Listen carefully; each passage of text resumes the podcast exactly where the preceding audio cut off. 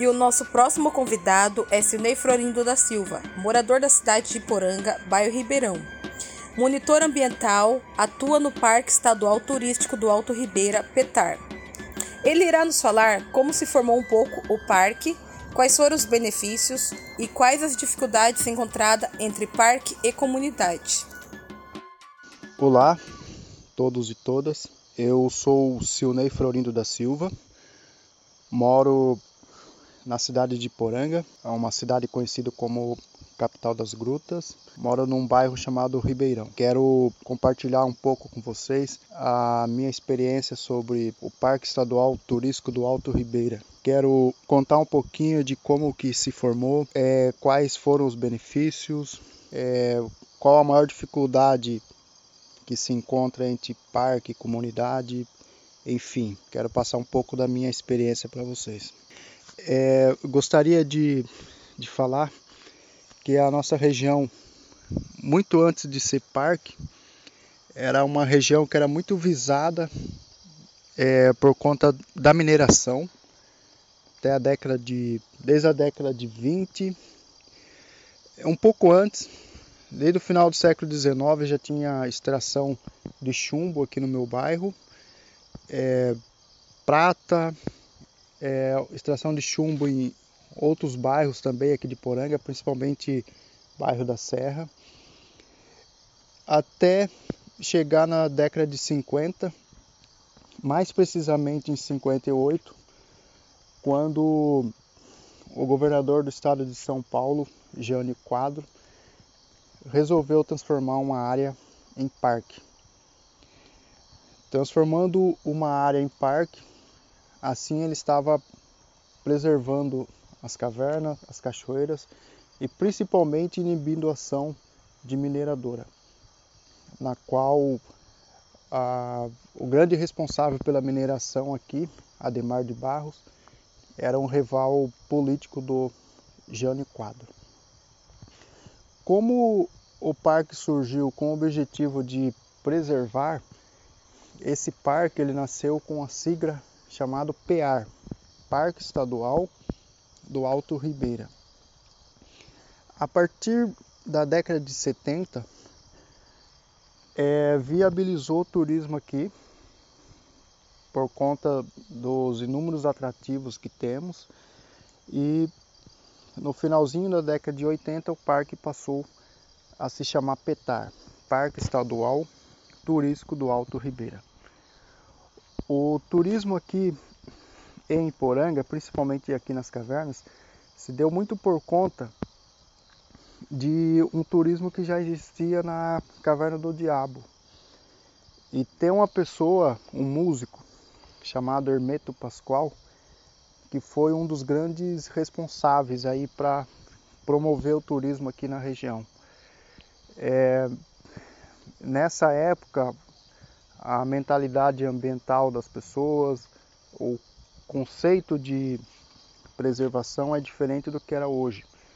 Então, o Hermeto Pascoal ele teve a oportunidade de fazer o que hoje é bem difícil, fazer música dentro de uma caverna. Então, as pessoas ouviram aquilo, assistiram, porque passou nos telejornais da época, e todo mundo queria conhecer a tal caverna onde Hermeto Pascoal tocou. Só que na década de 50, aqui no Brasil, não era comum ter parques estaduais. Existia alguns parques nacionais, mas no estado de São Paulo até então era novidade um parque estadual, ainda mais da grandeza do como é o Petar. É, o PETAR, como eu disse, ele começou com esse objetivo de preservar, só que até então o governo não tinha nenhuma referência de como criar uma unidade de preservação. E o PETAR também surgiu através do modelo americano do Parque de Yellowstone de criar-se um, um território protegido onde as pessoas que moram dentro mais tarde teriam que sair. alegando que teriam uma desapropriação. É, na década de 90, um pouco antes, desde a década de 70, a região também ela, assim, ela foi muito, muito procurada por pesquisadores em várias, várias áreas, principalmente biólogos, espeleólogos, para estar tá fazendo pesquisa dentro de caverna. Tanto para ver qual, como que era o ecossistema dentro de uma caverna. E nisso fez com que tivesse conquistas aqui bem significativas na biologia. É, eu destaco aí a descoberta do bagre cego, que é uma espécie endêmica que só tem nas cavernas aqui. É, espécies de um caranguejinho, um siri chamado aegra. É raríssimo encontrar em qualquer caverna. É, fora todo o patrimônio biológico que até então a tecnologia não ajudava para achar uma quantidade significativa como, como temos hoje. Hoje eu posso falar para vocês com muito orgulho que Poranga é considerada a região do estado de São Paulo onde o patrimônio biológico é imensurável, tanto biológico quanto minerais, não só as cavernas, mas também a questão é, dos rios, das matas. Destaco que Iporanga é região do estado de São Paulo o maior remanescente de Mata Atlântica preservada. Então, mesmo que não se criasse um parque em 58, provavelmente hoje Iporanga teria um parque, por toda a característica que, que se encontra aqui. É, com a criação do parque e a partir do momento que as leis ambientais começaram a ficar cada vez mais rigorosas, Começou-se aqui uma, uma década de muita opressão, principalmente na década de 90, onde começou a demarcação dos parques. As famílias começaram a ser perseguidas por guardas-parque, por estarem fazendo a sua roça, por caçar. E muitos pais de família que não teve oportunidade de estar tá fazendo a roça porque era multado, resolveram partir para o extrativismo. E a década de 90 foi uma época que é, praticamente acabaram com o palmito jussara aqui, com pássaros, principalmente corió, pintacilgo, araponga, acabaram com o xaxim, com o cascudo, então o extrativismo ficou muito forte aqui. E até que chegou-se no, nos órgãos responsáveis essa preocupação de ten, tentar ter um, uma ação de sustentabilidade para que os moradores locais também pudessem usufruir é, do parque, porque teve uma coincidência também. Na verdade, não é uma coincidência, mas a, o turismo começou a crescer de maneira absurda aqui. Então era muita gente nas cavernas, muita gente nas pousadas, as poucas que tinha. As pessoas acampavam dentro do parque, muitos acampavam dentro de caverna, enfim, sem alguma organização. Até que uma maneira que acharam de incluir os moradores locais num contexto de preservação ambiental era transformar alguns moradores em monitores ambientais.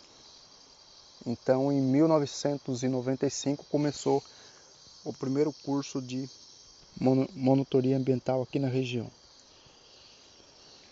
É, em 95 de 95 até 2002, 2003, quando já tinha realizado quatro cursos de monitoria, poucas pessoas queriam fazer o curso. Poucas pessoas queriam trabalhar com turismo, porque um dos critérios para a pessoa conseguir fazer o curso era vindo do extrativismo, já está envolvido com, com o ambiente, é, ser palmiteiro, caçador, ou já seguia mesmo sem ter um curso. Então, um dos os primeiros cursos tiveram pouquíssimas adesão. Até chegar em 2007, quando fechou-se o parque e a comunidade local percebeu o quanto o turismo impactava na, na economia local.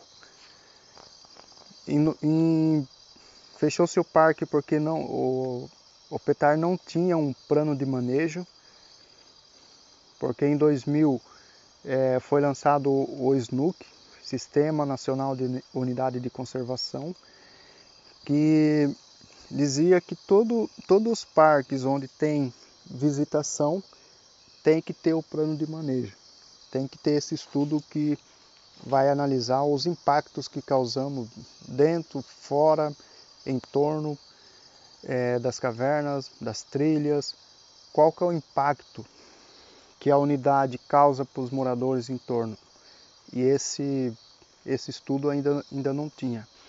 É, surgiu também um, um estudo específico para as cavernas chamado Plano Espeleológico do PETAR, para ver o suporte que cada caverna tem, é, quais animais que tem, se a caverna é perigosa ou não.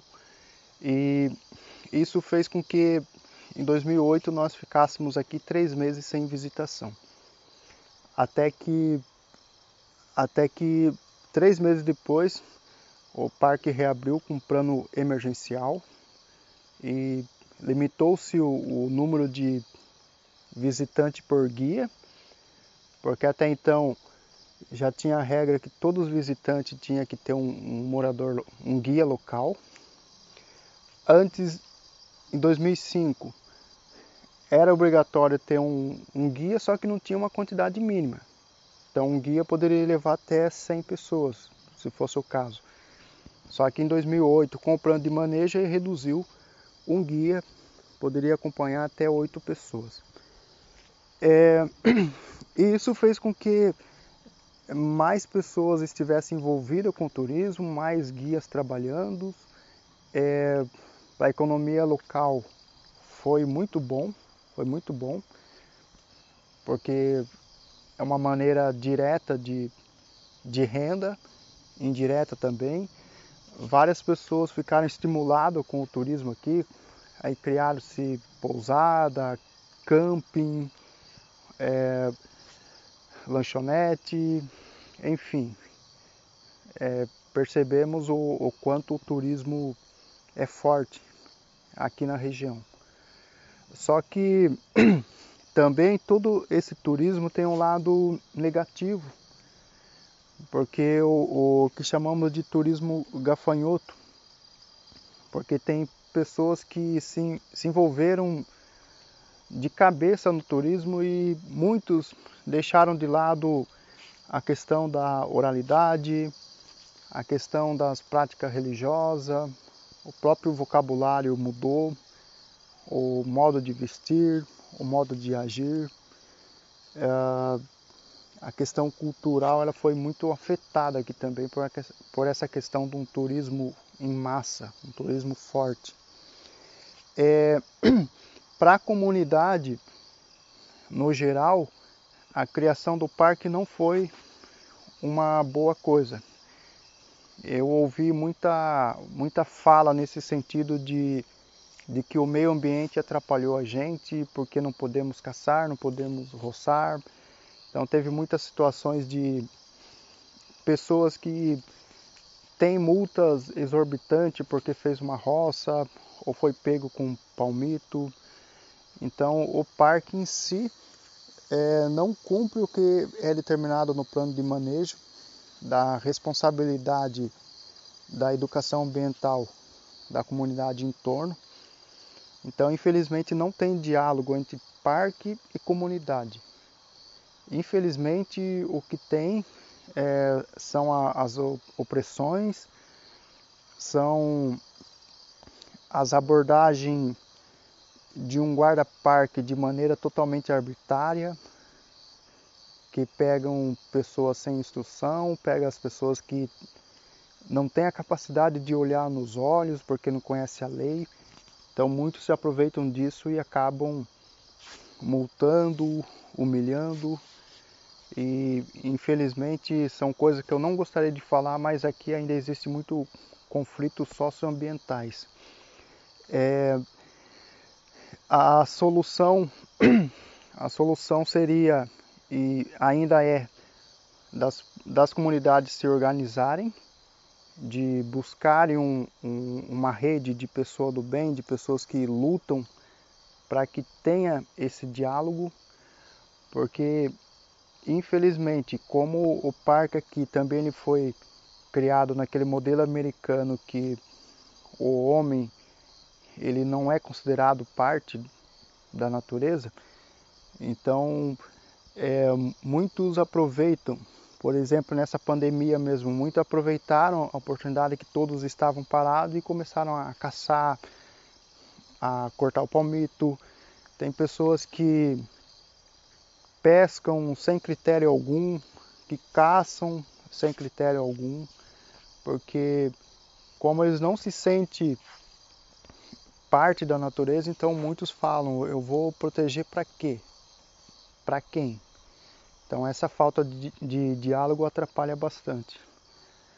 É, é mais ou menos isso que eu queria compartilhar com vocês. Tem muita coisa para falar, muitos assuntos que às vezes a gente esquece, mas eu tentei fazer um resumo aqui, uma retrospectiva do que, que é o parque. É, destacar, eu, eu, destaco bastante que o parque ele não trouxe só coisas ruins, trouxe muitas coisas boas também. Ah, eu não posso deixar de relatar que sem, o, sem a figura do parque aqui, possivelmente nós não teríamos essa qualidade de vida que temos aqui, principalmente a questão da água, da mata. Eu falo com muito orgulho que o meu amanhecer aqui é lindo demais, com amanheço já com uma sintonia perfeita, é uma harmonia é lindo de ver os pássaros cantando na minha janela, os rios protegidos, onde eu consigo nadar, consigo agradecer a Deus por ter isso aqui. Então a figura do parque trouxe sim coisas boas. E o lado não tão bom assim, acredito que aqui não seja um caso isolado, porque em todos os parques nacionais, estaduais que eu conheço, existem esses conflitos. Então é isso. Eu espero que vocês tenham gostado e até uma outra oportunidade. Abraço a todos. E chegamos ao final desse podcast.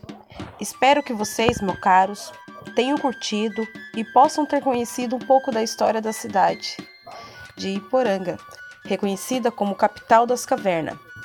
E primeiramente queria agradecer a Deus por ter me dado essa oportunidade de expor o meu trabalho, aos meus amigos convidados que tiraram seu tempo para partilhar conosco suas histórias e aos meus professores idealizadores do projeto. Muito obrigado a todos e até mais.